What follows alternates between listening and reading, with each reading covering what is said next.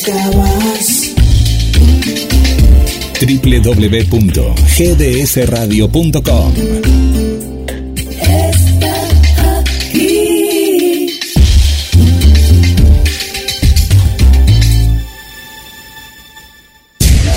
Descubres que tu día tiene todo eso que necesitas. Entonces, quédate.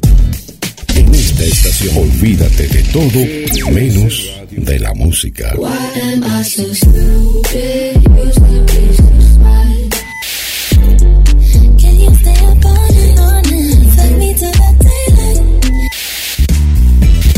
GDS Radio Mar del Plata, la radio que nos une.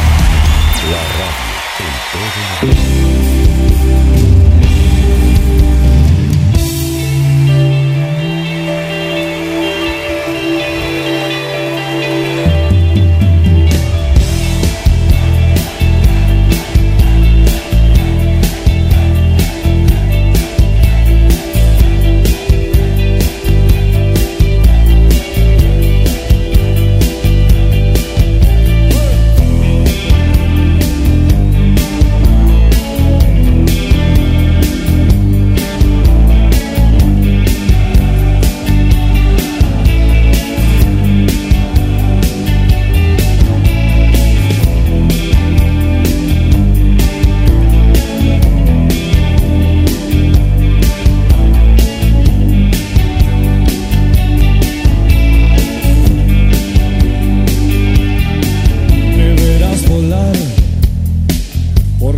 la ciudad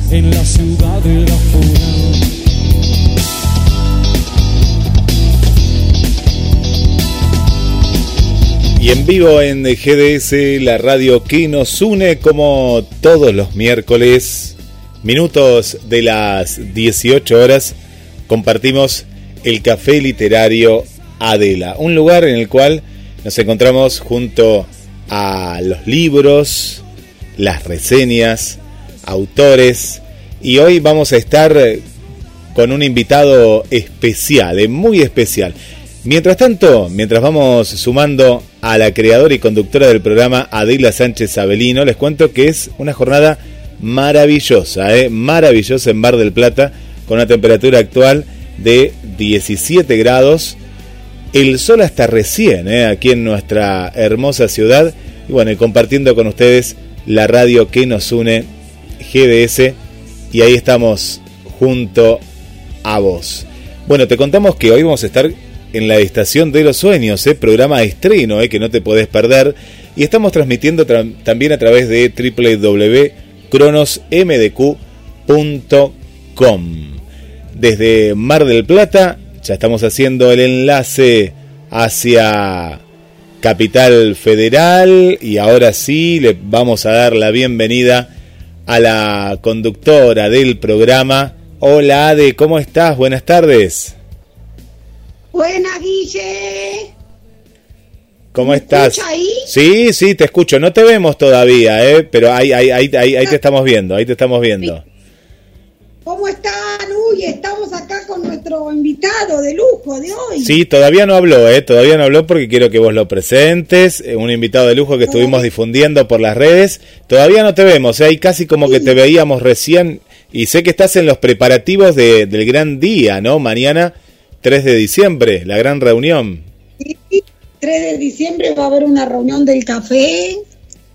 Este, una de las que vamos a hacer, porque después vamos a hacer alguna en una heladería, vamos a Ah, hacer, qué bueno. vamos a hacer varias, así que, pero hoy estamos acá con este nene joven que tiene un currículum impresionante. Dice, es, no sabés. es. Estuve, estuve leyendo, estuve Este, leyendo, el- sí. El viernes le contamos, sí, a los oyentes que acá en Capital, a partir de las 18, vamos a estar en Tucumán 1585, primero B, para hacer una de las despedidas del año. Pero hoy tenemos un invitado de lujo acá en, el Café Literario Adela por radio, este, que es eh, Juan Cruz, eh, que hace una tarea cultural importantísima. Ahora le vamos a preguntar cuál y les vamos a contar también a los, a los oyentes qué es, ¿no? ¿Qué hace? es licenciado en un montón de cosas y para no olvidarme de ninguna les voy a contar que es licenciado en Historia del Arte, nada menos que por la Universidad Nacional de La Plata, está doctorado en Historia, así que está bueno acá. Podríamos implementar este, para el año que viene algunas charlas históricas, que está tan bueno eso, me encanta a mí. Claro que Maestrando en Estética y Teoría de las Artes, maestrando en estudios literarios, o sea que también es de los nuestros acá, lee y probablemente escribe, no sabemos, no le pregunté, ahora le vamos a preguntar si alguna vez intentó escribir algo o si escribe. Y obviamente trabaja en distintos temas vinculados a nuestra historia cultural y al arte, ¿no? Vanessa, Vanessa, una seguidora del café. Vanessa, una seguidora del Café Literario, Literario Adela, este, ella también creo que trabaja, nunca sé bien, si en la Dirección Nacional de Museos, siempre me meto la pata probablemente, y ella justo, justo, un día que veía que entrevistábamos un montón de gente acá en la radio, que entrevistamos escritores, entrevistamos, bueno, a toda clase de gente vinculada a la cultura también, me dijo, che, deberías conocer a, a, Juan, que es un encanto, que vos vieras lo que sabe un montón. Y justo también el otro día me volví a acordar yo de Juan Cruz, porque hicimos con Vanessa justo una caminata por Boedo, que ya les contamos a los oyentes la otra vez, y en, en el otro programa, y que en esta caminata por Boedo este, con Vanessa me volví a acordar yo de las tareas importantes que hace la gente que preserva los museos, que preserva la, historia, que preserva nuestro acervo cultural. Así que dentro, en el marco de este, de todo esto, estamos hoy también entrevistando a Juan Cruz, que acá dice también actualmente se desempeña como becario doctoral en, la UNSAN CONICET, en el Centro de Investigaciones en Arte y Patrimonio, y estudia nada menos historiografía del arte y cultura del libro, prácticas editoriales, modos de apropiación y representaciones alrededor del libro sobre arte, nada menos que entre 1938 y 1963, ¿no? Esto de, de historia de la historia, de la historiografía. Ahora le vamos a preguntar a Juan Cruz le vamos a preguntar también sobre esto del libro, ¿no? ¿Qué es esto tanto de la historia del arte y de la cultura del libro? El claro, ¿no? yo, quiero preguntar algo, ¿no? Porque vos seguís, seguís con el currículum y el programa se acabó, el programa. Yo quiero saber... La edad de Juan Cruz, porque yo leí el currículum, pero yo no, no puedo concebir tanto ahí. ¿Cómo estás Juan Cruz? Bienvenido y contanos qué edad tenés para que la gente que te va a escuchar y te va a ver después. Bueno, ¿qué tal? Buenas tardes, muchísimas gracias por la elogiosa presentación. Eh, 29 años para atender tu curiosidad. Bien, bien. Eh, pero bueno, me celebro que tengamos este espacio para, para difundir lo que hacemos desde la investigación académica. A veces los espacios que tenemos para difundir nuestro trabajo son muy eh, cerrados sobre la misma comunidad académica y es, muy interesante que, que, haya otros espacios para, para que circule el trabajo que hacemos desde las universidades en el campo de la investigación. Así que celebro tener esta oportunidad. Y nosotros muy felices de tenerte acá, Juan Cruz, te damos la bienvenida con Guille, muy contentos. Desde ya quedás invitado vos también para cuando quieras nos avisar, difundir alguna cosa especial, este, pedirnos que entrevistemos a alguien más de los que hacen estas tareas, porque esto es importantísimo. Difundir la cultura, nuestra cultura y la preservación de todo eso, que después vamos a los países de Europa o a otros países y vemos cómo protege lo de ellos, pero nosotros a nosotros nos falta recorrer un camino todavía en eso. No, no somos igual de conscientes que en otros países, creo yo. Así que acá está bueno este, que empecemos, al menos, a hacer esto. Así que bueno, como acá ya hemos confirmado entonces y le decimos a la audiencia que es muy joven para todo lo que ha hecho, Juan Cruz, en los días de Juan Cruz tienen 48 horas, ya se ve a la legua. debe dormir escasas horas de, por, de noche para, para pocas horas, porque este, este, este apretada agenda de todas estas cosas, si no es imposible. Y bueno, que nos cuentes un poquito. Eh, lo, primero que te queríamos preguntar, Juan Cruz, es que nos cuentes un poquito de qué se trata tu labor, o, si ahora estás haciendo esto que me decís, ¿no? De la historiografía del arte y, cultura del libro, que nos cuentes un poco de qué va. Bueno, sí, la verdad uno tiene mucha curiosidad y los temas para investigar son muchos, pero eh, en, este momento sí me, gustaría concentrarme en lo que, lo que hago en el Centro de Investigaciones en Arte y Patrimonio, que pertenece a la Universidad de San Martín, a la UNSAM y al CONICET. Eh, me desempeño como becario del CONICET y efectivamente, como contaba Adela, eh, los temas de investigación que transito en este momento tienen que ver con eh, las formas de producción y de circulación de libros sobre artes visuales en Argentina en los años 40 y 50, eh, sobre todo, que son, son años de mucha pujanza para la industria editorial argentina, eh, y son libros que, bueno, que todavía encontramos en las librerías de viejo a veces, ¿no? que es un, volumen de producción en el que hubo estos años muy importante, entonces, tal como decías, es, parte de, nuestra memoria cultural y de, y de nuestro patrimonio eh, tangible e intangible, eh, toda la memoria del libro en Argentina, ¿no? un país con una larga tradición editorial, así que con el cruce de, esas historias del libro y, de la, producción de discursos sobre artes visuales es donde, donde investigo. Eh, claro, eh, qué, qué, interesante, ¿no? Que, y los 40 y 50, ¿qué pasaba, Juan Cruz, con el libro? Ya sé, ahí decís vos, hubo un gran, pero por ejemplo, ¿qué libros salieron en esa época? ¿Cuáles son los libros de la época? Claro, bueno, lo que hay que tener presente como contexto es que son años que a raíz de, eh, de, las consecuencias de lo que fue la guerra civil española a partir del 36 y después de la Segunda Guerra Mundial, España perdió su lugar de predominio como editora de libros en, en castellano para todo el, el espacio iberoamericano, es decir, para todo, no solo para España, sino también para América, y Buenos Aires estratégicamente, junto con México, se apropian de ese lugar de productores de libros, y digamos, la industria de libros en castellano pasa a ser muy importante en Buenos Aires y en México. Eh, entonces, en, ese marco se instalan muchas editoriales en Buenos Aires vinculadas en, muchos casos con eh, inmigrantes de, de, la península ibérica, de distintas colectividades eh, y, esas son las grandes editoriales que recordamos, como Losada, MC, eh, que, están muy, atravesadas por toda la inmigración de esos años al calor de, la Guerra Civil Española y de la Segunda Guerra Mundial. Claro, justo, agarramos, tenés razón vos, ¿no? Porque eh, justo coinciden esas dos, esas dos fechas y claro, y creo que gran parte de eso de esa explosión editorial. Dios, acá está el perrerío. Espera que saco el micrófono, Guille, y pregunta vos. Sí, sí, sí, sí.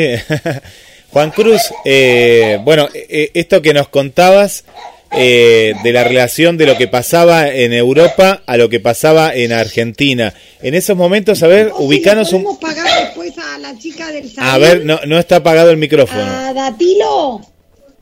A ver. No está, yo no, bueno, aquí lo escuchamos. Eh, Juan Cruz, ahí me escuchás. Eh, lo que pasaba en Europa y lo que mm, pasaba en la República Argentina, ¿nos puedes ubicar eh, ¿qué, gobierno había aquí en, Argentina en, en, ese periodo?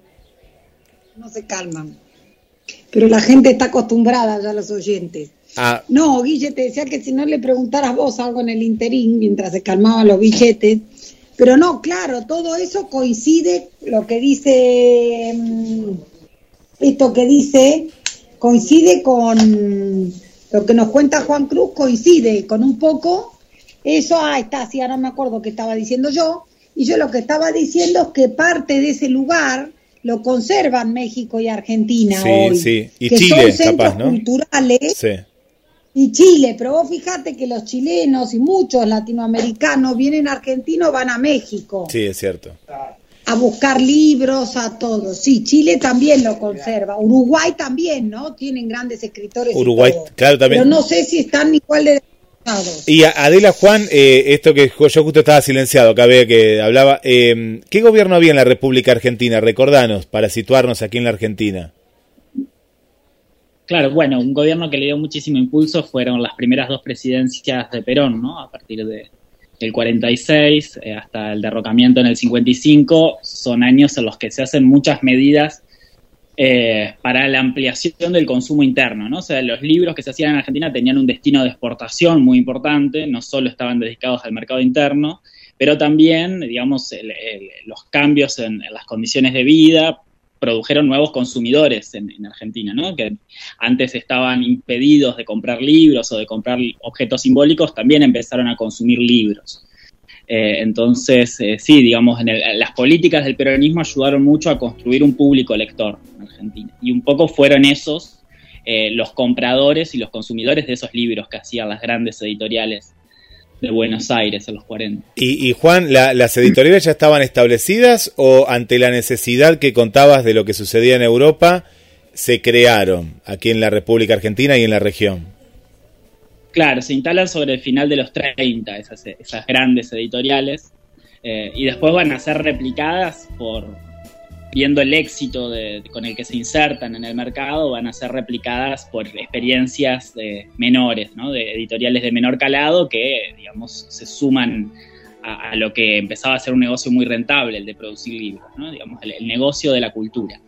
Eh, algo, algo muy interesante de pensar cómo cómo se genera una verdadera industria, ¿no? una verdadera industria del libro y, y sobre todo, bueno, lo que a mí más me interesa dentro de esa gran industria del libro que ha sido muy, muy estudiada, ¿no? Tanto la gente de, que estudia la literatura como, como, historia, como los historiadores se, se han preguntado mucho por estos, por estos años de explosión del boom editorial, de lo que se dio a llamar el boom editorial argentino, la edad de oro de la edición argentina.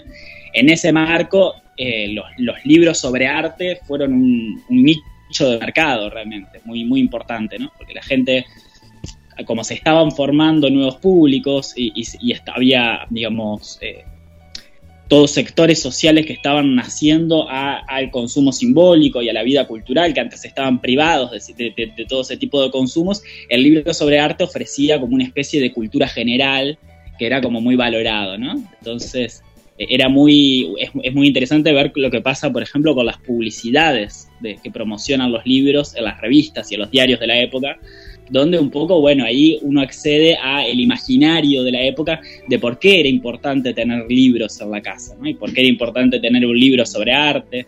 Entonces ahí uno ve cómo se construye una idea de consumidor y una idea de, de por qué es importante tener libros en la casa. ¿no? Entonces ahí empiezan también a, instalarse ciertos discursos que llegan hasta nuestros días. Eso es, eso es lindo de verlo. A ver, Ade, eh, a ver, ahí se está. Eh, yo también tenía eh, esto, yo me lo imaginaba. ¿Vos trabajás en un equipo o sos eh, o, o en- de manera solitaria? No, no, no creo, no, no sé. Contanos, Juan, toda esta investigación de, de campo y de historia. Claro, bueno, sí, los, tra- los, que hacemos eh, investigación académica trabajamos en equipos de investigación, en- en varios equipos de manera colaborativa y cada uno tiene sus, sus distintos intereses particulares en el marco de, esos, de esos grandes programas de investigación. En, mi, caso, tengo una beca otorgada por CONICET por un proyecto que desarrollo a título individual. Es- siempre es importante destacar el, lugar de CONICET en, en la, en la investigación en Argentina. Y después hay, hay equipos que también tienen distintos, distintos financiamientos que trabajan, digamos, de manera colectiva. ¿no? Eh, en este caso, equipos radicados en, el, en mi lugar de trabajo actual, que es el, este, el Centro de Investigaciones en Arte Patrimonio. Y, Sí, y- la, la investigación sí. tiene una. No, que la investigación tiene una faceta muy, muy individual. hay una, hay una, una larga parte del trabajo que se hace de manera solitaria, en las bibliotecas y en los archivos, pero todo lo que es el intercambio entre las personas que, que, estamos en, esto mismo es muy importante también, digamos, es fundamental. Eh, Juan, eh, una, una, pregunta más y ya, ya ahí volvemos con Ade, que, que ya está. Este boom que, que, contás entre los 40 y los 50, me imagino que se dio en particular en Capital Federal, pero también repercutió en otras provincias de la Argentina. No griten, está todo bien. Sí, es, interesante la, la, pregunta. Fue un fenómeno mayormente porteño. Tuvo repercusiones, sí, en, en, en Rosario en menor medida, pero realmente ahí la, la cuestión unitaria de, la Argentina, centralista, se, se ve muy claramente en, lo que pasó en esos años, porque fue un fenómeno mayormente ubicado en, en capital, la capital federal, Buenos Aires. Bien, bien. Ade. Em, Justo el otro día, les iba a contar, fui con, en, en este recorrida con Vanessa, pasamos por un editorial que me acabo de fijar mientras los escuchaba hablar a Juan Cruz, a ver, eh, la época es un poquito anterior, que se llama la, la, editorial Claridad, que es de 1922 en Boedo, justo pasamos por ahí. Y también este hombre era un hombre que viene huyendo o sea, la, viene en las épocas de la entreguerra, un español que viene instala, nos contaron ahí en esa, que instala un editorial y que le va bien. O sea, es un poquito anterior al periodo que nos narra Juan, pero por ahí, ¿no? Y claro, también tenemos, ¿no? fijémonos, cuando, cuando nombró las dos presidencias de Perón, me acordé también que en las dos presidencias de Perón se dieron el auge de un montón de cosas para acercar la cultura. Y un, no se dio el auge de Mar del Plata, justo Guille, que no, que se para los viajes, para el arte. Entonces, mientras lo escuchaba Juan, me acordaba de todo esto, que se le dio gran impulso a todas esas cosas.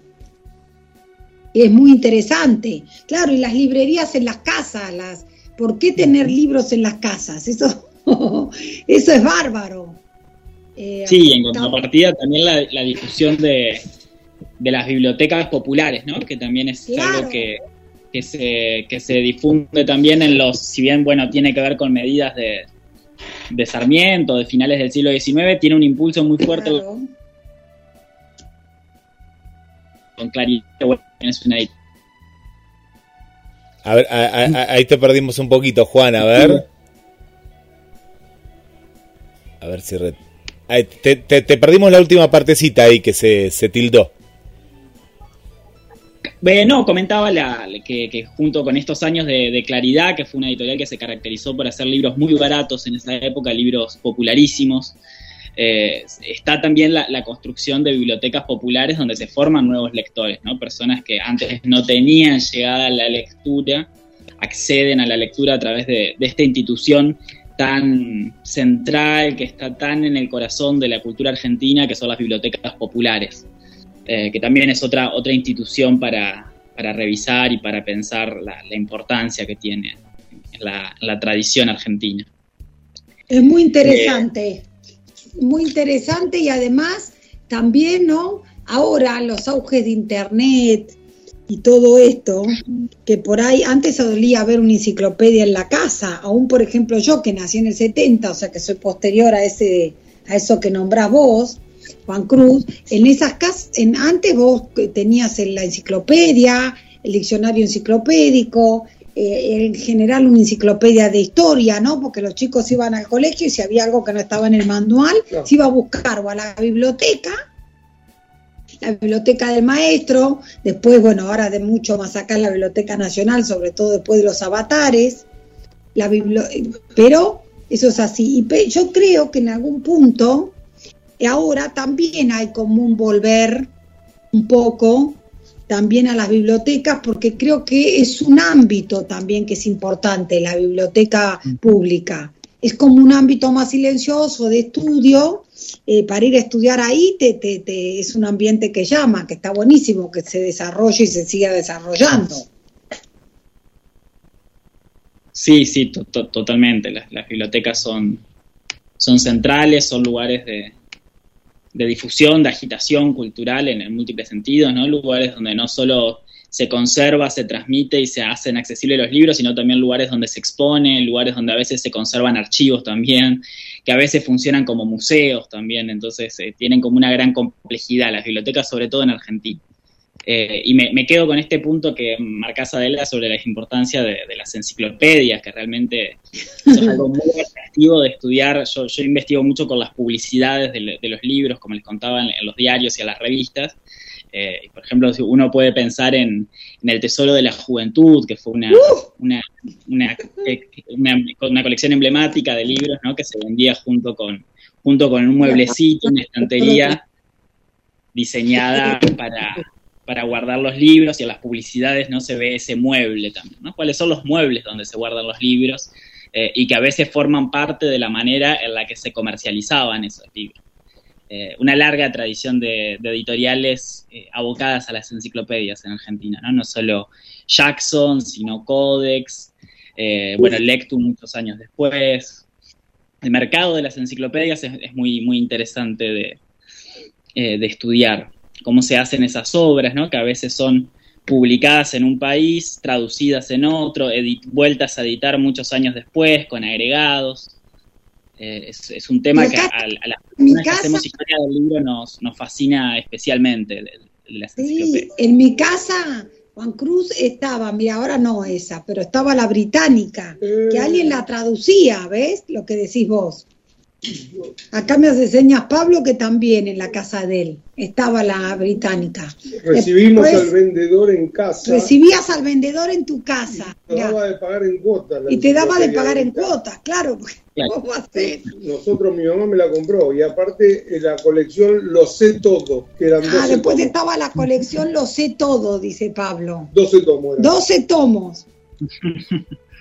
y también compré otra que la tengo en el sótano a través del ancho mundo. A través del ancho mundo, sí. Todo Sí, esa yo también la vi alguna vez en una casa y después acá sigue estando. Yo sigo conservando un diccionario enciclopédico, pasa calpe, de español, me parece que es, y después tengo también una enciclopedia, que no sé de quién es, la verdad, lo tendría que, me tendría que ir a fijar, que se llama eh, como histórica, es toda de historia, por etapas, ¿no? ¿Qué sé yo? Los griegos, los romanos, eh, no sé, los como historia universal.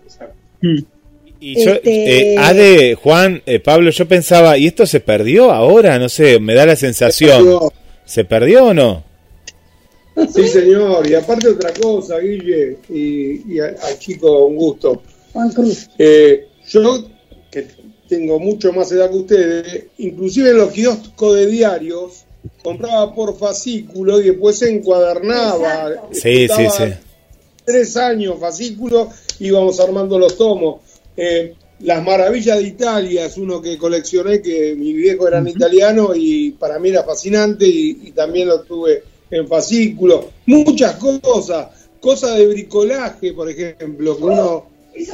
todo fascículo, y vos vas a dar un kiosco y eso no existe más. ya, ya casi no están los kioscos, Pablo, te digo, acá Juan, acá en Mar del Plata, ya deben quedar acá. Acá quedan pocos kioscos, el vendedor de libros que iba a la casa y darte las cuotas tampoco existe más. El encuadernador, había, había un, eh, ya el tema que dio, a mí me costó encuadernar hace 10 años atrás, Juan, y sabes que era un hombre que tenía en ese momento, ahora no sé si estará, pero si está ahora tiene como 100 años, pues tenía 90, me acuerdo, y, y me costó encontrar a alguien que encuaderne, ¿no? No estoy hablando de, no, de que encuaderne todos estos fascículos y no, no sé qué pensás vos, Juan, de, esta sensación que tiene Pablo, Adela y en mi caso. Sí, son, bueno, prácticas eh, interesantísimas de, estudiar, ¿no? Y me, me gusta cómo, cómo permanecen en la memoria estas cosas, ¿no? El vínculo afectivo con los libros y con la lectura que tiene mucho que ver con, con esa materialidad perdida también, ¿no? Que, que, lentamente se fue disolviendo con, con Internet. Eh, pero efectivamente la venta por, ahí nos está mostrando el, diccionario de Espasa. Sí, Espasa Calpe. Mirá, sí, yo tengo uno por ahí. Venían el tomo todos de A, B, bla, bla, y después, más, último, un apéndice cada tantos años que te lo iba actualizando a lo que decía Claro. Increíble, Sí. es de 1980. Claro. Claro, mira, cuando nací yo, mira, sí, sí, Madrid 1980. mira. Mira, dice versión de la mayoría de las voces en francés, inglés, italiano y alemán y sus etimologías. Increíble, incre- inc- miren, impresa acá en el Instituto Geográfico Militar. Exacto. Todavía estaba la dictadura, era, era el 80, sí, todavía estaba. Claro, Mm. El Instituto Geográfico Militar, en Capital, está en la calle Cabildo y José eh, Jorge Newbery. ¿Sigue estando Sobre ese? Cabildo. Ah, Al lado de la iglesia castrense sigue estando. mira, mira. Y, y a cuento de eso que vos decís encuadernador, yo tengo librería eh, y tengo un encuadernador que es un muchacho de cincuenta y pico de años que heredó el oficio del padre. Ah, por Y eso. hace unos encuadernados en cuero con, con dorado a la hoja. No existe más. Hay, hay oficios que realmente no, no hay más en Buenos Aires. no. Pero bueno, y después Sí, tengo esta otra, Historia del Mundo. O sea, miren el encuadernado igual también, ¿no? A ver, mostralo un poquito más, a ver. Yo lo veo, pero lo veo. Historia del Ahí está, Mundo, ahí está. mirá el encuadernado, Guille, Sí, qué sí. belleza, mirá. Sí, laminado así como. sí. Y 12 tomos, Historia del Mundo, Salvate Editores, Barcelona, Madrid, Buenos Aires, México, Mira, Caracas, Bogotá, Quito, Santiago, Río de Janeiro. exacto. También. Y arranca, obviamente, es del mundo, ¿ves? No es latinoamericana ni argentina. Es como la historia mundial. Y este también, el de Espasacalpe, también es una belleza el lomo. Y tiene, son todos como forrados, no es cuero, es como una especie de cuerina, pero que la verdad que son, son, este, son divinos. Y acá buscas por ABC, o sea, por, por, por alfabético, en el básico pasa, y en el otro no, por tema. Eh, Distintos criterios, sí. Claro, distintos criterios, porque acá, por ejemplo, ven, miren, en el 3, orígenes de Roma, Roma o Cartago, la guerra grande de los griegos. Este es todo de, de Roma, hasta Julio César. Después corta, pum, seguro, en el 4 habrá otra cosa. Exacto. En el otro, ah, en los anteriores estará Grecia. Ade, eh, me, Mirá. me, eh, me quedó algo de, para vos, Juan Cruz, ¿qué implicancia hay, no? En, en la importancia de, del estudio de, de esta década en la actualidad. Bueno, es interesante lo que decís porque se está re- recuperando todos estos oficios del libro que hablamos, ¿no? Que quizás en un nivel de, de la producción industrial de libros se han perdidos, se están recuperando ciertos oficios artesanales del libro en, en otras formas de hacer libros vinculados a la edición independiente o a la edición artesanal, ¿no? Donde, donde están reapareciendo. Entonces ahí hay algo eh, para, en donde referenciarse y en donde ver una especie de espejo, ¿no? De eh, una, esa cultura del libro de los años 40 tiene mucho para decirnos de estas nuevas culturas del libro, de las ferias de libros independientes, de estas formas, nuevas formas de circulación de los libros y de intercambio también. Eh, y también creo que hay algo que tiene que ver con, bueno, con un acercamiento, como decía, nostálgico, muy atravesado por melancólico, quizás muy atravesado por, por el por el afecto en cualquier caso, a esos libros que todavía encontramos en, en las librerías de usados, que todavía que todavía aparecen, que todavía forman parte de, de nuestra cultura material. ¿no? Y, y, bueno, es, es, es bueno, bueno Claro, saber que ha habido. Estos fenómenos, tenés razón. Mira, yo escribo, este, y hasta ahora nunca llegué a alguna editorial ni grande ni pequeña, ¿no? Estoy empezando igual, porque no escribo hace tanto, escribiré hace de 10 años acá. Y, este, eh, bueno, a Guille le pasa lo mismo, Juan Cruz. Y está todo esto de las ediciones, de la autoedición, de las ediciones independientes, que permiten tanto que auto, te autoedites como que te edite una editorial independiente, que permiten que un montón de gente, que obviamente, no digo por decir cualquiera, Alfaguara o el Grupo Planeta no te van a atender el teléfono.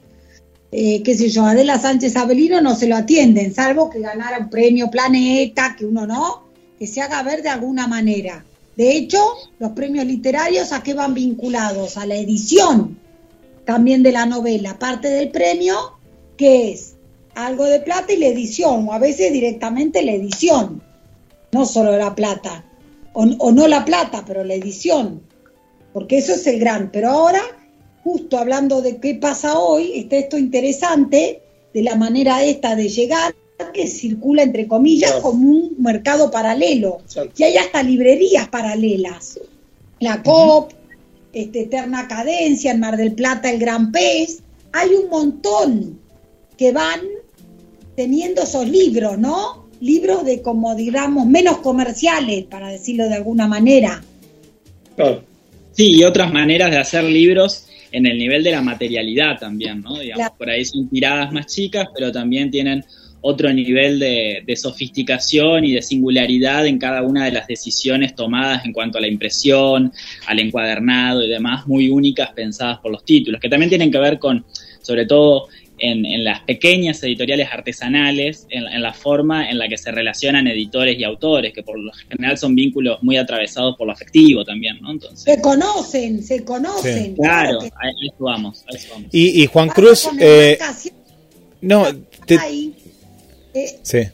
Sí, dale, Guille. No, no, no, te, tenía una inquietud que me, viste, me, surgió así, explosiva, de qué pasaba con ese escritor independiente, ¿no? Entre los 40 y los 50. Me imagino que existía, pero tenía lugar porque vos, Juan Cruz, nos hablabas de libros de arte, ¿no? Grandes producciones, pero ¿qué pasaba con, con ese escritor independiente? Bueno, es sí, hay que ver cómo, cómo, cómo lo llamamos. Eh, no, no, no sé bien a, a, qué, a qué hacer referencia puntualmente, pero voy a tratar de, acercarme. Eh, hubo muchas ediciones de autor en Argentina en los años 30, antes de que venga, digamos, este estallido de editoriales, hubo muchas ediciones de autor. ¿no? Después hubo editoriales que tuvieron como una especie de práctica sistemática de eh, reeditar lo que había sido publicado con edición de autor. ¿no? Por ejemplo, el Ateneo. El Ateneo en los 40 una parte importante de lo que publica es una reedición de textos que previamente habían sido eh, publicados y costeados por, los propios autores. Eh, hay que ver cómo, cómo, cómo circula. En cualquier caso, pensar también otros, otros lugares de, publicación del escrito, más allá del libro, como las, las revistas, ¿no? es imposible pensar eh, el mundo de, circulación de los textos en los 40, sino pensamos también en, la gran explosión de revistas eh, en esos casos, con, muchas intersecciones con el mundo de los libros, no solo porque las editoriales frecuentemente tenían sus revistas, era algo muy, muy propio de los 40, sino también porque eh, los autores con mucha frecuencia eh, escribían en los, eh, primero en diarios y en revistas, en suplementos culturales en muchos casos, y después compilaban, ¿no? hacían una reunión de eso en los libros. Tal es así que hubo editores que tiempo después tuvieron que, hacer un, un esfuerzo muy denodado para conseguir que sus autores eh, no publiquen previamente en diarios y revistas lo que, lo que iban a publicar, ¿no? que se publique originalmente el libro. Eh, entonces, bueno, sí, hay que ver cómo, cómo se publicaba. Había ediciones eh, más pequeñas, pequeñas tiradas, ¿no? Por ejemplo, Colombo. Colombo fue la gran, la gran imprenta, una gran imprenta en San Antonio de Areco, eh, ahí, tenemos casos de, impresión, edición fuera de, la ciudad de Buenos Aires, una gran imprenta, sobre todo vinculada con la poesía.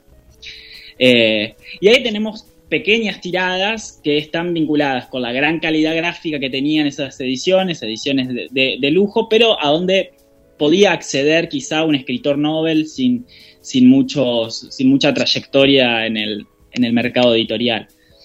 Eh, entonces sí, había distintas, inserciones para los escritores, ¿no? Eh, y algo que a mí me interesa pensar mucho, en, el otro extremo de lo que planteas vos del escritor independiente, cómo estas editoriales eh, produjeron nuevos escritores también, ¿no? Porque tenían que atender eh, a, una demanda por abastecer de textos a, a, las editoriales que de repente se formaron escritores que antes tenían otras ocupaciones, pero por ejemplo para editoriales que publicaban grandes colecciones de libros de manera sistemática, eh, grandes bibliotecas, bueno, había que conseguir gente que escriba sobre todos esos temas, ¿no? Entonces, eh, realmente fue una, fue una industria que, que, produjo no solo trabajadores, ni qué hablar, en, todo lo que son los oficios del libro, en los oficios de la imprenta, en los oficios de las artes gráficas, sino que también produjo nuevos escritores, donde no los había. Qué interesante. Que nada, la verdad que no voy a decir más que interesante porque lo vivo diciendo, parece un disco rayado, pero me interesa todo realmente. No, es fascinante, porque es la historia también, ¿no? Como en paralelo, la historia de, del libro, pensarlo, como dice Juan Cruz, pensar, claro, quienes escriben esos libros, quienes hacen esas enciclopedias, escriben esos libros, no solo ficción, quienes saca, quién escribe poesía, quién escribe, este, no sé, el propio, no sé, un diccionario, quién escribe un libro de difusión de ingeniería, a ver, por decir, libro de arquitectura, de pintura, eh, tenés que convocar a, mucha gente para que haya libros para todo eso. En eso me parece eh, muy interesante. ¿Vos qué decís, Guille? Me, me, parece que eso fue, porque yo la verdad que no tenía en cuenta justamente esta, esta década con este estudio minucioso ¿no? que, has hecho vos, Juan Cruz, y, todo el equipo, pero me parece que como lo dijiste en un momento de, la entrevista, es como una semilla, ¿no? Que, que, tenemos eso, eso también de la nostalgia, eh, es algo que ha quedado y que es algo, eh, es algo muy, muy nuestro. Yo te cuento que finalizó la Feria del Libro, eh, esta, esta semana. Y, y, lo que más rescato de la Feria del Libro de Mar del Plata, yo esto lo veníamos hablando con, con Adela y con Pablo, de que acá lo que le falta es que sea una feria justamente de editoriales, ya sea pequeñas, más grandes, medianas, más grandes, y es una feria de libreros. Eso es lo que no destaco, eso lo sacaría, ¿no? Yo diría que debería ser algo mixto, pero lo que sí vi y muy positivo es eh, el encuentro de, de, de, diversos escritores, ¿no? De, esta accesibilidad que hay con eh, editoriales que son muy buenas en Mar del Plata, otras que no lo son tanto, pero bueno, cumplen una función ahí, ¿no? Que a veces son entre imprentas. ¿Viste? Porque hay algunas que son entre imprentas y editoriales. Y, bueno, yo que soy muy crítico también con la calidad, faltaría un poco en el proceso de estos libros de entre 40, 50 y posterior, que tenían un trabajo, ¿no? El, coser un libro, por ejemplo, ¿viste? El, e, ese libro que vos contabas, Pablo, más artesanal, que hoy en día y no se da tan así, ¿no? No es tan así, a veces se pega y después... Pero sí rescato como positivo la llegada que tiene el escritor para poder publicar, ¿no? Capaz que publica 50, 100, 200, 300, 500, pero me parece que eso también eh, tiene, tiene la cuna, ¿no? Un poquito en, en, en esta, en esta década que, que, nos estás contando. Sí. Claro, y que se cuida. Mira, hay un editorial Omayu que a mí me encanta. Ya alguna vez vamos a ver si entrevistamos a alguno de los chicos de ese editorial, que justo la tengo en mente porque le publicó un amigo mío, a Marcelo Rubio, que hacen también numerados. Hay un, un libro de Marcelo Rubio, un amigo mío, 10, son 100 ejemplares. Entonces, no sé, son esos 100 y esos 100. Hmm. Y están cosidos y están, este, y por ejemplo, están esos en la imprenta, en la imprenta antigua. La imprenta esa que iban hoja por hoja. Y te das cuenta porque en la página por ahí le, hay una, una tipografía, otra, usan diferentes estilos de papel. Después hay fotos pegadas, pegadas, o sea, uno a uno. O sea, te das cuenta que los 100 ejemplares hubo alguien que por ahí, eh, ahí los mismos del editorial fueron uno por uno pegándole la foto, pegadas con cinta scotch, a propósito, ¿no? Para que se note bien que es una cosa, o con recortes, una ventanita y abajo está la foto del escritor. O sea, todas cosas este, artesanales y que son tan lindas, que son como ediciones más cuidadas por ahí versus, y ahí ahora yo me sumo a la crítica tuya, por ejemplo, Guille, que a mí, por ejemplo, no me gusta anagrama, escuchan los antes de anagrama, igual no, me van a escuchar y no sé si les importará o no, pero por ejemplo, a mí los libros de anagrama yo los compro sí, solo sí, si no hay otro editor. si no hay otra manera de conseguir otro libro. ¿Por qué? Ahí te das cuenta, la letra muy chiquita, no hay casi espacio, mm. no poder respirar. Es como si te encerraras en el libro. Y mira que yo los libros los amo, con lo cual yo no me siento encerrada. Pero es increíble, ¿no? Y lo de pegar también, Guille, porque son esos libros que vos abrís así, vieron que abren así, y ¡chum! Se me... Te parte como el lomo y te quedás con las hojas en la mano. Que después las perdés, pero ni siquiera bien pegados, porque si vos lo querés, vamos a decirte, no es que se rompe porque vos decís, ah, qué bruta, lo haces así todo. No, no, no, no, no, vos lo abrís. Cuando vas por la son pegados se abren siempre. Esto, esto que está mostrando vos, estas, eh, estas uh, ediciones son todos cosidos. Cosidos. ¿Entendés? Esto no tiene posibilidad de despegarse. Los libros bien pegados o mal pegados a la larga se abren. Pablo, le, quiero preguntar, te quiero preguntar, Juan, eh, si para este estudio, eh, no sé, me imagino, nos imaginamos, tuviste que leer mucho de, de, esa época, ¿cómo hiciste para conseguirlo, si es así, eh, los, los libros?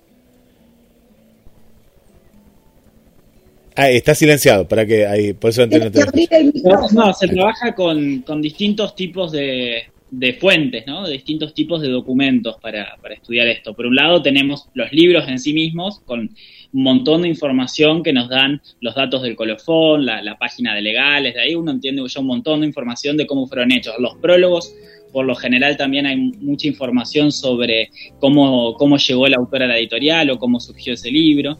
Y después, bueno, están las publicidades en, en los diarios, las reseñas, que también nos dan información sobre cómo circulaban cuándo salieron efectivamente de imprenta, si hay alguna diferencia con la fecha en la que, está registrada en el colofón.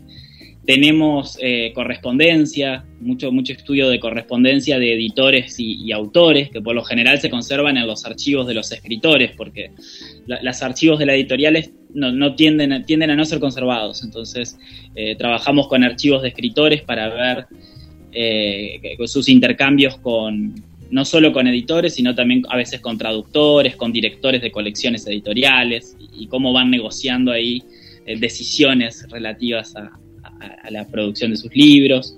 Así que son eh, diferentes fuentes, ¿no? Por ejemplo, yo una fuente con la que trabajo mucho es el boletín oficial, que, paso largas horas revisándolo, el boletín oficial de la República Argentina, porque ahí tenemos muchísima información sobre eh, la tirada de los libros, que no siempre está registrada, es decir, cuántos ejemplares se hicieron de, ese libro, cuándo se registró en la dirección del derecho de autor el, título.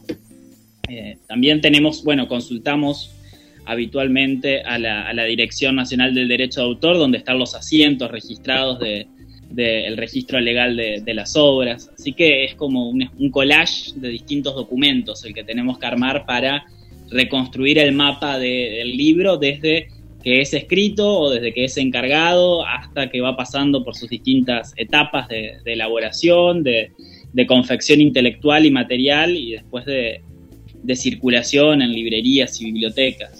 También tenemos bibliografías, en muchos casos, ¿no? En Argentina, por ejemplo, se publicó una muy importante eh, a partir del 59, más o menos, que fue la Bibliografía Argentina de Artes y Letras, publicadas por el Fondo Nacional de las Artes, en donde se registraban eh, periódicamente todos los libros que aparecían, Entonces, esa es otra, otro documento muy valioso para tener un, mapa de la producción. Sabes, Juan Cruz, que si llegás a venir a Mar del Plata, ahora, eh, ahora estoy recordando, debo tener por acá en algún lado de la biblioteca un libro eh, que se editó aquí en Mar del Plata, que habla de la historia, ¿no? de la literatura marplatense y que seguramente abarca esa época. Es toda una recopilación ¿no?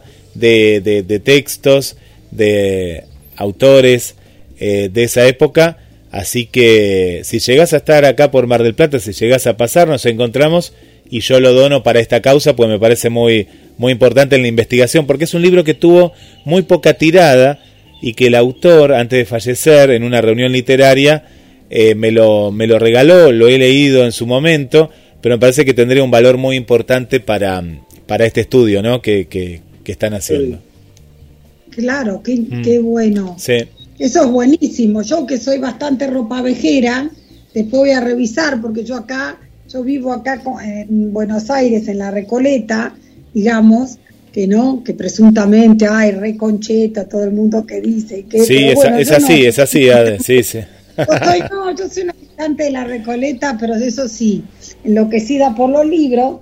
Entonces, lo que sí tiene de bueno, ahí sí, es que hay mucha gente mayor que va desgraciadamente desapareciendo, muriendo, sé qué, y los herederos dejan los libros en la calle. Y yo me dedico a andar revisando y levanto, eh, por eso de ropa vejera lo mío, eh, levanto los libros y el otro día también justo, que ahora no sé de qué año es ese editorial, pero levanté unos inclusive de la editorial Sur, de la de Victoria Ocampo. Y, y así, ¿no? Y, libros que ni a veces, y son autores que muchas veces me los traigo acá a casa y busco a ver quiénes eran. Algunos me suenan de mi abuela o de mi mamá. Mi abuela era nacida en el 11, mi mamá en el 38, ¿no? este, era, era este, uno ve, este, qué sé yo, ahora hay una, una como una vuelta, ¿no? A Stefan Zweig, a los libros de aquella época, a los que leían. Yo me acuerdo en mi casa de haber visto Diario de una desconocida, o nunca sé cómo es, o Carta a una desconocida, que lo leí. Estaba Stefan Zweig, estaba, qué sé yo, por ahí, este, André Malraux o Malraux, eh, eh, leía no mucho autor francés, la cultura acá en Argentina que era o anglófila o francófila, o francófila, o sea que venían de Francia o de, de Inglaterra los libros. Venía de España, pero no tanto. No había, no sé si había. Porque, por ejemplo, yo el otro día compré una de Emilia Pardo Bazán, una española, y ese libro, que vos, es más antiguo, está pobrecito que se quiere morir, pero yo lo quería leer, Los Pasos de Ulloa, bueno, ese había venido, ¿sí? En alguna esta, este, en alguna editorial de estas españolas, que ahora la verdad que no me acuerdo. Pero es impresionante. Y ahí ves también, justo, ¿no? Y después estaba esto del ex libris, eso que tenían, que ahora volvió. Ahora hay editoriales independientes, como la de un amigo mío, Cristian Kupchik, eh, que ya lo vamos a entrevistar algún día, Leteo, y Kupchik le pone un ex libris. ¿Qué sería eso? A ver, ¿qué sería? Es como una especie, yo no sé bien, soy media, lo voy a explicar a mi manera. A lo como un sello, con, sí. un, con un dibujo bien. que lo hace especial. Y muchas veces hacen como dice precisamente Juan Cruz. Este libro se imprimió en no sé cuántas tiradas, buscan también, por ejemplo, el día, entonces no sé, te digo cualquier cosa, primero de diciembre, y buscan un primero de diciembre. Esto se imprimió en, primero de diciembre del 2021, haciendo 100 años de la llegada al puerto de no sé quién, o de la publicación del libro no sé cuánto. Este, este no da, no da en los años, a ver si se ve ahí en la cámara. A ver si está más atrás. ¿eh? Aire murciano, de Murcia, claro, de España. Eh, esto es de España. Eh, es un libro casi incunable, ¿no? Todavía le quedan unos años. No estaba viendo, me hiciste acordar, pues este me parece que no. Mirá, es de cuero, acá tiene como un. El señalador sería. ¿Ves? Este libro también lo encontré en, en la calle, estaba tirado un día así. Y tiene fotos como. Estas fotos que están pegadas, ¿no? De lo que veníamos hablando. Ahí Juan Cruz que está. Mirá lo que era esto, ¿eh? ¿No? Sí, y además las fotos Mira, justo de lo que decía también Juan Cruz, yo sé, porque he visto, ¿no? Me han dicho autores, ponerle Guillermo Martínez y otros, que es muy difícil, que a veces quieren incluir dibujos o fotos en sus libros y no quieren las editoriales ahora porque la impresión en color de la foto, como no sea nada más que el arte de tapa, a la mayoría de las editoriales les sale más caro, entonces no quieren. Sí. A las grandes de hoy. Eh, te digo, ah, y estaban numerados también, ¿no? Estaban con, estaba viendo, no, este no es el que tiene el sello. Ahí está la numeración. Qué bien. Pero están numerados. Pero mira lo que es este libro. Yo el otro día leí, bueno, no quiero volver a lo mismo, pero leí un libro que recién había sido publicado en la Feria del Libro y lo abrí y era lo que decían que se... Este cuando vos lo abrís, bueno, se nota que está todo cosido y tiene 100 años este libro prácticamente y está, está impecable. La, verdad que está, es impecable. Claro, se le ponen se le ponen amarillas las hojas, pero nada más. 100 años, ¿no? Es, es... Quería, eh, Juan, eh, todo este material está plasmado en las redes, en, en, algún blog, en alguna página, o, o, puede estar cuando termine el estudio. ¿Está, ¿Está, pensado eso para que la gente que nos escucha pueda llegar a ver parte de, de todo, todo, todo este estudio que están haciendo? Eh, sí, en mi caso, eh, mi lista de publicaciones está en mi perfil de CONICET, o sea, CONICET nos genera un perfil público donde cualquier persona puede acceder a toda la información sobre las investigaciones que realizamos y bueno, también solemos tener perfiles en otras, en redes sociales académicas como Academia Edu, donde están eh, colgados varios de mis artículos, así que ese material está disponible y es público. Bien. Después pasanos las direcciones, ¿de dónde está eso? Para los que, para los oyentes, para los que asisten al café mío, literario. Acá yo ya, también te voy a invitar. Ya lo, ya lo encontré, lo encontré. Ya lo encontré a Juan Cruz acá, ya lo encontré ahí, eh, rápido acceso, así que ahí, ahí, ahí compartimos. Compartimos. Claro, porque está muy bueno ver, esto es verdad, Guillermo, es excelente tu pregunta. Ver uno dónde accede, dónde lo puede leer, porque es información que es preciosa para los amantes de los libros. Acá tengo uno, mira, por ejemplo, tengo uno que es el pintor erudito, el arco y los libros sobre pintura. Ese es uno de ellos. Están ahí en, mm. en PDF. Bueno, y ahí está toda muy, muy bueno, muy bueno, Juan Cruz. ¿Y cuánto, cuánto tiempo, capaz que lo dijiste, pero yo me perdí, cuánto tiempo hace que, hace dos años, tres, cuatro, cinco, que estás con, con esta investigación?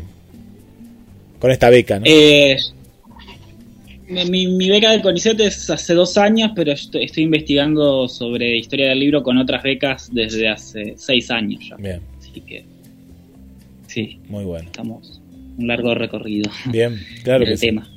Pero, pero sí, eh, bueno, les agradezco todo lo que han mencionado porque eh, de, una forma u otra trajeron a colación todas las dimensiones del, del, mundo del libro, ¿no? Todos los ex libris, lo que nosotros llamamos marcas de apropiación, las huellas dejadas por, por los lectores en sus libros, las formas de circulación, así que eh, hemos construido así coralmente una, una, una linda imagen, creo, de, de la vida social del libro. Que es un elemento importantísimo, ¿no? Y que al decir de Borges, dice, no se puede obligar a una persona, leí por ahí en algún momento, y dice, porque tampoco se la puede obligar a ser feliz. o sea, ¿no? El libro como una, este, como una, un camino hacia la felicidad, que yo realmente creo que es así nomás. Eh, que te permite una compañía. Yo es más, Juan Cruz, mira, tengo un tic que es que yo salgo con el libro en la mano. Vos me decís, ¿y para qué? ¿A dónde va? A ver, a veces me sirve porque a veces voy a hacer una cola al banco o hacer alguna cosa. Uno va y justo espera y tiene, ¿no? El libro ahí. Pero además porque, no sé, me siento acompañada. Parece que llevo una persona ahí. Esto esto es increíble, o que llevas como una voz. Después una vez haciendo terapia, yo que soy bicha del diván, este, me acuerdo que me preguntó un, terapeuta mío por qué era así o qué sentía yo con eso, y le dije, porque es un refugio. Mm. Uno se mete ahí, si es ficción es otra vida.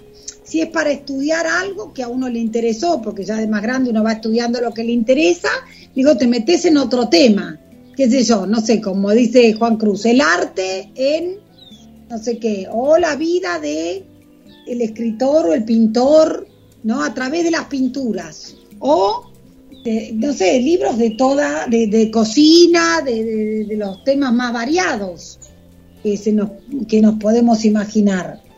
Que la verdad que en eso es una creación increíble, ¿no? El libro. Y esto que siempre dicen, ¿no? Y ya desaparece, ya desaparece, yo soy de los optimistas que piensan que no va a desaparecer nunca, porque es como la humanidad. Mm. Este, y, creo lo, que, lo mismo que dice Juan Cruz, que este recorrido fue interesantísimo y que ya lo seguiremos, Juan Cruz, en algún momento y en algún otro momento te voy a invitar al café mío también, que va los jueves en general de 19.30 a 21, para que nos cuentes también esto y otras cosas que seguramente se les van a ocurrir preguntar a, los que asisten al café, porque es muy interesante ir ahondando en todos estos temas. Así que nada, Juan Cruz, te agradecemos de, de todo corazón, Guille y yo. Sabés que acá en la radio y el Café Literario Adela quedan siempre abiertas para vos cuando quieras difundir tus proyectos, contarnos lo que estás haciendo y te agradecemos muchísimo. Sabes que hay mucha gente, Juan Cruz, antes que te despidas, que te manda saludos, que agradece por esta entrevista en el Café Literario, no solo de Argentina, porque la radio es mundial, entonces de pronto tenemos a Adriana, que es de aquí del centro, que manda saludos, igual que Silvia, igual que Susana del barrio Pompeya. Tenemos gente como eh, amiga, una amiga de Concordia que está escuchando, esa linda jornada de miércoles junto a la literatura hoy con la interesante entrevista a Juan Cruz. Y de ahí, por ejemplo, podemos saltar con María Vanessa, que nos manda saludos con 6 grados bajo cero, nos pone ahí menos 6. Eh, está disfrutando del café literario en Canadá, ¿no? Desde Montreal. Mira vos, ahí está en sintonía. Carla, que está en Capital Federal, que le invitamos para el día de mañana. Eh, Carla Mayeli. Nivia Lancelotti, que nos está escuchando desde Venecia, Italia. Bueno, y así sigue la lista de amigas y amigos que, bueno, Tete desde México, Tete Lugo Sam también, eh, Gladys aquí de Mar del Plata, eh, Paula Selva de Capital Federal, Fernando de aquí de Mar del Plata, bueno, y así mucha gente que, como Adela bien lo decía, eh, también te está agradeciendo por, bueno, por esta linda charla y este café radial. Bueno, gracias a ustedes, gracias por el espacio, fue un placer. Gracias. Quedamos entonces a todos, los invitamos a seguirnos, a escucharnos en la radio, a estar los jueves en Café Literario Adela o el viernes en el Brindis. Vos también, por supuesto, ahora te voy a mandar la invitación por si quiere venir Juan Cruz, ahora le voy a decir. Y bueno, Guille, nos despedimos hasta el miércoles que viene. Hasta el miércoles que viene, Ade, Pablo, y que eh, muchos éxitos. ¿eh? Yo voy a estar ahí, brinden por mí que yo voy a estar ahí con ustedes en este hermoso encuentro que van a realizar. ¿Sí? Claro que sí. Abrazo. Chau, chau. Bueno, Adela Sánchez Avelino, Pablo Celentano, bueno, hoy con Juan Cruz, ahí como invitado especial y ustedes del otro lado. Bueno, muchas gracias por acompañarnos. Quédate en la sintonía de GDS, la radio que nos une. Hoy vamos a estar con la Estación de los Sueños, sí, a las 22 horas pasaditas, las 22, te vamos a estar acompañando. Ahora muy buena música, noticias y vos como principal protagonista.